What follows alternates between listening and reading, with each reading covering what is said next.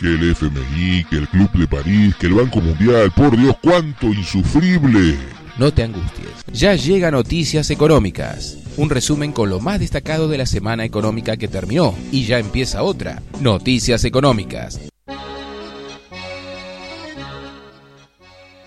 Hola, bienvenidos al podcast número 16 de Noticias Económicas, un programa que tiene como objetivo traer al llano un tema tan espinoso como la economía. Y para estar más comunicados nos podés encontrar en Facebook como Noticias Económicas, en donde publicamos distintos temas de actualidad junto con el posteo de este programa, que también lo podés encontrar en ibox.com, en anchor.fm o en Spotify como Noticias Económicas. O también en espectador-mediodiario.blogspot.com, ahí también publicamos distintos noticias y este audio que estás escuchando en este momento. Mi nombre es Gustavo Rubén Santucci, soy locutor y periodista, y en estos 20 minutos vamos a repasar las noticias más importantes de la semana que se terminó sobre el acontecer económico, nacional, regional y global. Por supuesto, también vamos a estar acompañados de buena música. Pero antes, saludos para Jayce Morales, Alejandrina Labra, Diego Echeverría, Alondra Acevedo Guzmán, Sabrina Sijimbosco y Juan Anzó. Y no te olvides de darle un like tanto a Noticias Económicas en ibox.com como en el Facebook como también en Anchor.fm o en Spotify. Mercado Interno. Los patentamientos de cero kilómetro están mostrando un retroceso de 25% respecto a igual periodo del año pasado. La caída de los primeros días de septiembre es de 23,8%. La expectativa es que el mercado cierre por debajo de las 35.000 unidades. El gobierno anunció la renovación del programa Precios Cuidados, con incrementos promedios del 4,66% respecto de mayo. El convenio incluirá 533 productos y estará vigente hasta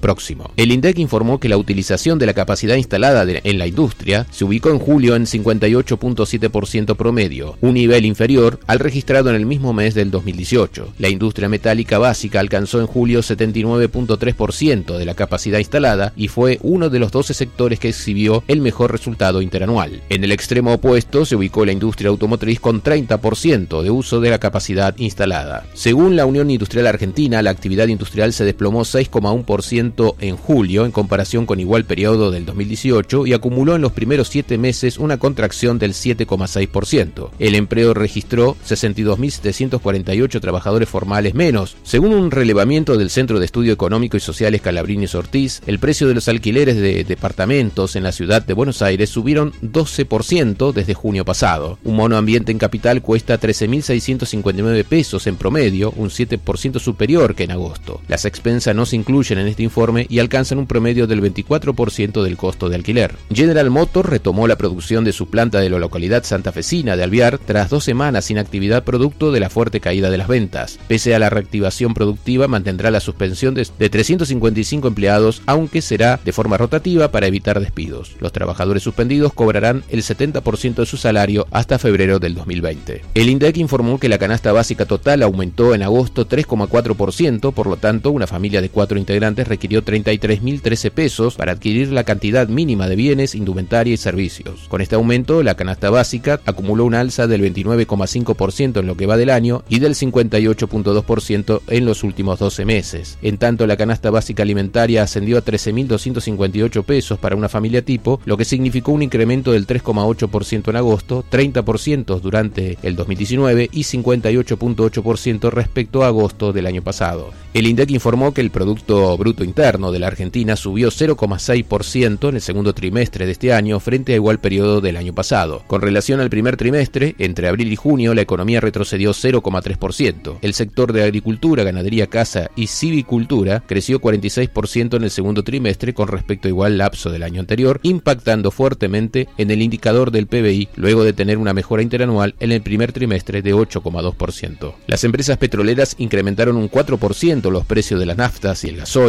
La nafta super en IPF quedó en 45 pesos con 49 centavos, Infinia 52 pesos con 49 centavos, diésel 542 con 59 y diésel Infinia 49 con 84. La Defensoría del Pueblo porteño reveló que una familia con dos niños necesitó 53 mil pesos en agosto para cubrir las necesidades de alimentación, transporte y vivienda. Empleo. La campañola decidió suspender hasta diciembre la producción de conservas en su fábrica de Mar de Plata. 76 trabajadores resultaron afectados. Desde la compañía informaron que los operarios entraron en garantía horaria, que les asegura 184 horas en el marco de su convenio colectivo de trabajo. El INDEC informó que la tasa de desempleo aumentó 10,6% en el segundo trimestre del 2019 contra 9,6% anotado en igual periodo del año pasado. La cifra afecta a 2.500.000 personas. El desempleo subió 0,5 puntos en comparación con el primer trimestre del año. Los datos indican que alrededor de 5 millones de personas tienen problemas de empleo en la Argentina. El informe señala que el trabajo negro se ubica en 34,5% del total de las personas que tienen un trabajo. Los 32 trabajadores de Sanela despedidos en San Luis llegaron a un principio de acuerdo con la empresa, que accedió a pagar el 75% de las indemnizaciones en 5, 6 y 7 cuotas y la entrega en algunos casos de una moto como parte de pago de la deuda. Según la Asociación Argentina de Presupuesto, ASAP, el presupuesto para 2020, enviado por Hacienda al Congreso, prevé que la planta de empleados públicos tendrá una disminución estimada de 1%, mientras el gasto en remuneraciones se reducirá en 0,1 punto porcentual del PBI. Desde la entidad explicaron que no se prevén ingresos de personal el año que viene ni cubrir vacantes que se produzcan en el marco de retiros voluntarios y jubilaciones. Inflación el cuco más temido. La Universidad Metropolitana para la Educación y el Trabajo informó que el índice de precios de agosto fue de 4,3% y en lo que va del 2019 el alza de precios ya acumuló 30,5% mientras que en su medición interanual trepó a 55,1%. El INDEC informó que los precios minoristas registraron en agosto un aumento del 4% respecto de julio y acumularon en los primeros 8 meses del año un alza de 30%, mientras que en los últimos 12 meses arrastró un avance del 54,5%. Según un informe de Consumidores Libres, la canasta básica de alimentos compuesta por 38 artículos aumentó 2,1% en la primera quincena de septiembre, con lo que acumula un avance del 38,9% en el año. Los productos que más subieron fueron zapallo, anco, cebolla, mermelada, manteca, jabón en polvo y café. En tanto bajaron la acelga, la naranja, la manzana, los fideos secos y la leche. El ITEC informó que los precios mayoristas aceleraron en agosto al saltar 11,2% producto de la fuerte devaluación del peso con respecto al dólar podría impactar gradualmente en los precios minoristas de septiembre en adelante. Los precios mayoristas acumularon una suba de 34.4% en lo que va del año, 62,9% en los últimos 12 meses. En tanto, el costo de la construcción subió 7,2% en agosto y acumulan en el año una suba del 29.9%. Finanzas. El Banco Central decidió aumentar 2,5% la base monetaria para septiembre y octubre debido a la mayor necesidad de dinero del mercado. Considera que estas medidas permitirán sostener una tasa de interés real positiva y retomar el proceso de desinflación a partir de octubre. Las reservas internacionales perforaron el piso de los 50 mil millones de dólares al finalizar en 49.800 millones de dólares. Algunos puntos del presupuesto 2020. Dólar 67 pesos en promedio que llegaría a 75 pesos a, fines del 2020. Crecimiento de la economía del 1% tras una caída estimada para este año del 2,6%. Inflación del 34%. El presupuesto mantendría la meta del superávit fiscal primario del 1% del PBI. Resultado financiero del 2,6%. Los recursos totales crecerían 47% y las erogaciones un 36%. El Ministerio de Hacienda informó que las cuentas públicas registraron en agosto un superávit fiscal primario de 13.746 millones de pesos, lo que representó una mejora de 24.102 millones de pesos frente al déficit de igual mes del año pasado. Entre enero y agosto de este año, el resultado primario fiscal marcó un superávit de 48.260 millones de pesos. Los intereses de la deuda tuvieron una suba interanual de 586%, aunque mostraron el menor nivel mensual de los últimos seis meses. El dólar subió 64 centavos en la semana tras cerrar a 59 pesos con 08 centavos. El dólar blue bajó 25 centavos a 62 pesos con 75 centavos en Cuevas. El contado con liquidación que surge de la compra de bonos o acciones y su posterior venta en el exterior para hacerse de dólares se dio 58 centavos a 68 pesos con 29 centavos. En cambio el dólar bolsa ascendió 55 centavos a 65 pesos con 86 centavos. En tanto el Banco Central convalidó una baja en la tasa de las LELIC a 82.24%. Los meses de septiembre y octubre para el dólar futuro terminaron en 57 pesos con 95 centavos y en 63 pesos con 09. Deuda externa. La calificadora de riesgo Fitch espera que los tenedores de bono en dólares argentinos tengan que aceptar una quita bajo el plan de reestructuración de la deuda soberana argentina. El endeudamiento representa alrededor del 90% del PBI de nuestro país. En tanto, la calificadora Modi dijo que esperaba que los inversores recibieran una quita de entre el 10 y el 20% en los bonos a reestructurar. El proyecto de ley de reperfilamiento de deuda, incorpora el concepto de cláusula de acción colectiva a los bonos emitidos bajo legislación argentina que suman unos 32 mil millones de dólares. Implica que si hay acuerdo del 66% de los bonistas, el resto debe aceptar la reestructuración. Las tenencias de títulos registradas a nombre de cualquier entidad del sector público nacional no serán tenidas en cuenta como parte de la emisión ni a los fines del cómputo de las mayorías. Tampoco quedan alcanzadas las tenencias correspondientes al Fondo de Garantía de Sustentabilidad del ANSES. Vamos con buena música y volvemos con más noticias económicas.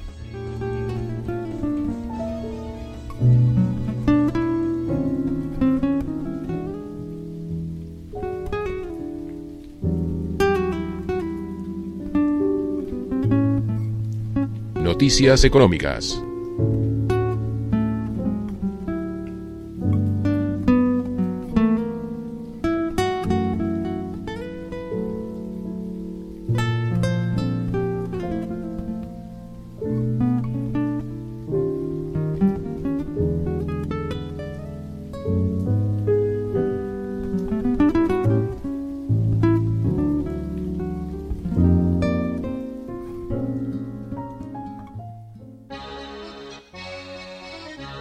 Continuamos con noticias económicas y ahora antes de terminar vamos con las temáticas de dinero electrónico, las noticias internacionales y la información del comercio exterior.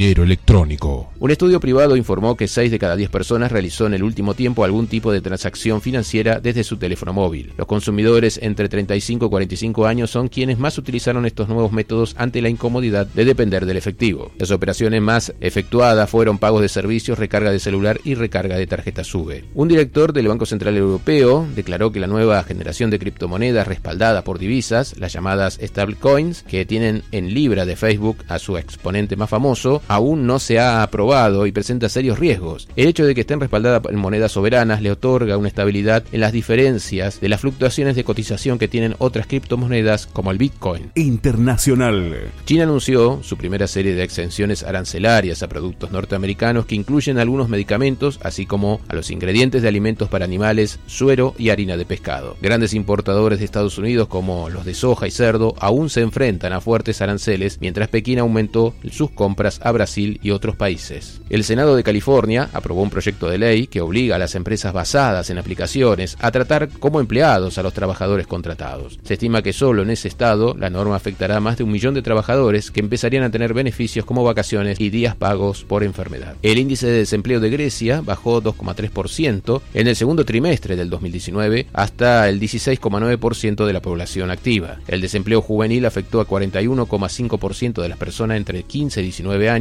y al 32,7% entre las personas de 20 y 24 años. Solo el 15,1% de los desempleados percibe un subsidio por desempleo en Grecia. El Banco Central de Turquía ha anunciado su segunda reducción de la tasa de interés a 16,5%. La inflación se mantiene por debajo del 20% desde enero y el mes pasado bajó hasta el 15,01%. 49.000 miembros del Sindicato de Trabajadores de la Industria Automotriz de Estados Unidos salieron de la fábrica del General Motors a realizar piquetes. Los empleados habían renunciado aumentos salariales para ayudar a General Motors durante su proceso de bancarrota en el 2007 y que ahora que la compañía tiene beneficios, los trabajadores quieren recuperar parte de ese dinero perdido. El crudo Brent llegó a subir casi 20% hasta alcanzar los 71 dólares con 95 centavos, el mayor salto desde el 14 de enero de 1991. El incremento se produce después de un ataque a las refinerías de crudo de Arabia Saudita que forzó que cerrara cerca del 5% de la oferta mundial. La Reserva Federal bajó su tasa de interés de referencia un cuarto punto porcentual a un rango entre 1,75% y 2% por segunda vez en este año. El presidente Trump pedía una reducción drástica de las tasas de interés, criticó duramente al Banco Central y al presidente Jay Powell. Según el Banco de España, las tensiones comerciales entre Estados Unidos y China contraería un 0,2% el PBI de la eurozona entre 2019 y 2021, prevé un impacto en la economía mundial de 0,25%, otro 0,26% de caída en Estados Unidos y un 0,38% de la caída del PBI chino hasta el final del 2021. El gobierno indio anunció una rebaja de impuestos a las compañías del 30 al 22%, recaudará 18.500 millones de euros menos. La medida está destinada a reactivar la economía hindú en desaceleración. El objetivo del gobierno es atraer nuevas inversiones en la industria y dar un impulso al programa hecho en la India que facilita el ingreso en el país de empresas extranjeras que quieran producir en el país asiático. Noticias portuarias. Noticias portuarias en Noticias Económicas. Según el INDEC, la soja, la industria automotriz, el maíz, el petróleo y el trigo representaron del 60% de las exportaciones argentinas durante el primer semestre del 2019. El sector maicero creció 31% y el automotriz cayó 6,4%. China y Vietnam fueron los destinos que más crecieron, 27,4% y 43,2% respectivamente. Los rubros oro y plata aumentaron sus envíos hacia la India en un 100% y el sector petrolero petroquímicos incrementó sus exportaciones con destino a Chile en 83%. El gobierno acordó con China la apertura de ese mercado para la harina de soja argentina. La Argentina lleva exportado al gigante asiático 4.3 millones de toneladas de poroto de soja y 163.954 toneladas de aceite de soja. El Banco Central amplió a 30 días el plazo máximo para completar operaciones de comercio exterior de cierto tipo de productos relacionados con economías regionales, como el arroz y el maní. La nueva resolución del Banco Central mantiene el plazo de 15 días corridos para los commodities y 180 días para el resto de los envíos el caudal de la hidrovía no tiene el nivel suficiente para la habitual navegación de los grandes buques cargueros. Especialistas calcularon que el nivel de agua está 80 centímetros por debajo de lo esperado para septiembre, mes clave para la comercialización de granos. La Bolsa de Comercio de Rosario y el gremio de los prácticos advirtieron por las dificultades en las operaciones. Desde la Administración Portuaria de Puerto Madryn se confirmó que el próximo 30 de octubre comienza la temporada de cruceros y se espera el arribo de 46 embarcaciones con más de 90.000 turistas y que hay dos o tres navieras nuevas que eligieron como destino Puerto Madryn. El Ministerio de Agricultura y Ganadería de la Nación anunció que China habilitó otras siete plantas de carne aviar para exportaciones argentinas. La decisión sigue el proceso abreviado que indica el memorando de cooperación que se firmó en abril de este año y a través del cual ya había más de 22 establecimientos exportadores habilitados principalmente de carne bovina. La Corte de Comercio Internacional estadounidense ordenó al Departamento de Comercio que revise la investigación ante dumping que pesa sobre biodiesel argentino al que se le aplicaron aranceles que promedian el 74% desde abril del año pasado. El Subcomité Permanente para Asuntos Europeos del Parlamento Austriaco aprobó una moción que obliga al gobierno a vetar ante el Consejo Europeo la aprobación del Tratado Comercial entre la Unión Europea y el Mercosur. Actitudes como la del Parlamento Austriaco podrían ser intentos de cambiar algunas cláusulas post-cierre de las negociaciones, como ya sucedió en el caso del acuerdo con Canadá. Costco ha tomado posesión oficial de su último megabuque de 21.000 teus, el Costco Shipping Planet. El buque tiene 400 metros de eslora y 50 8.6 metros de manga, con una capacidad de carga de 198.000 toneladas y una velocidad de 22 millas náuticas por hora. La expansión de la flota de Costco se produjo después de que sus ganancias semestrales cayeran casi 98% en comparación con el mismo periodo del 2018 por la guerra comercial Estados Unidos-China. Contecon Guayaquil, filial ecuatoriana de ICSI, informó que los productores de bananas tendrán asegurada una cobertura de seguro global para las exportaciones de banana que van desde el manejo de contenedores, transporte y daños a terceros. Más del 60% de la producción se exporta a la Unión Europea y a los Estados Unidos, también se abastece a Rusia y a Asia. ICSI ha invertido más de 325 millones de dólares en sus 20 años de concesión, que se extiende hasta el 2027, para operar las terminales de contenedores y multipropósito en el puerto de Guayaquil. La Junta Directiva de la línea naviera Evergreen ha aprobado pedidos para la construcción de 10 megabuques de 23.000 teus en tres astilleros de Corea del Sur y China. Evergreen dijo que los pedidos de construcción tienen un valor de entre 1.400 y 1.600 millones de dólares. El puerto de Long Beach informó que movilizó 663.992 TEUs en agosto, un 2,3% menos con respecto al mismo mes del año pasado. Autoridades uruguayas analizan aumentar las dimensiones de los convoyes que navegan entre los puertos de San Lorenzo y Nueva Palmira en Uruguay. Va tomando mayor importancia la barcaza Jumbo de 60 metros de bloras por 16 de manga, que cargan entre 1.500 y 2.600 toneladas. Un convoy de dimensión máxima en la hidrovía hoy puede cargar un buque. El grupo CMA CGM ha presentado un nuevo servicio ferroviario que conecta al puerto de Rotterdam con el interior de Alemania. Las conexiones del tren están alineadas con los servicios de alta mar de CMA CGM. El puerto de Tarragona ha puesto en marcha durante el 2019 una operativa de carga de 3.000 toneladas de productos agroalimentarios utilizando un tren con 17 vagones tres veces por semana. El servicio transporta cereales desde los almacenes de la zona portuaria hasta Zaragoza. Se ha convertido en el primer puerto del Mediterráneo en productos agroalimentarios a gran superando los 5 millones de toneladas anuales. DP World trabaja en la ampliación y la modernización del puerto de Berbera, en Somalilandia. En dos años su capacidad ha aumentado 50%. La empresa pretende que Berbera sea un centro marítimo regional, una puerta de entrada para Etiopía con el fin de abrir nuevos mercados. La primera fase de ampliación del proyecto, con un costo de 400 millones de dólares, tiene como fin crear un amarradero para los grandes buques y una gran terminal para los contenedores. Noticias portuarias. Noticias portuarias. En Noticias Económicas. Por ahora nada más. Volvemos la semana entrante con un nuevo resumen del acontecer económico, nacional y, por qué no, global. Nos vamos con buena música. Hasta la próxima.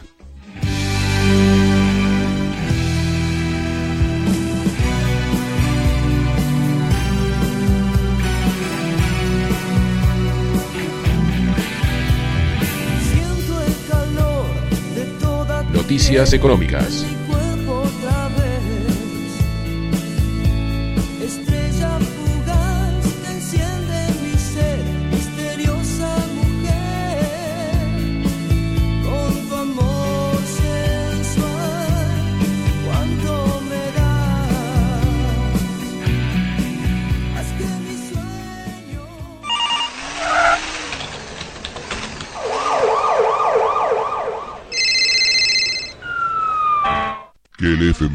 Que el Club de París, que el Banco Mundial, por Dios, cuánto insufrible.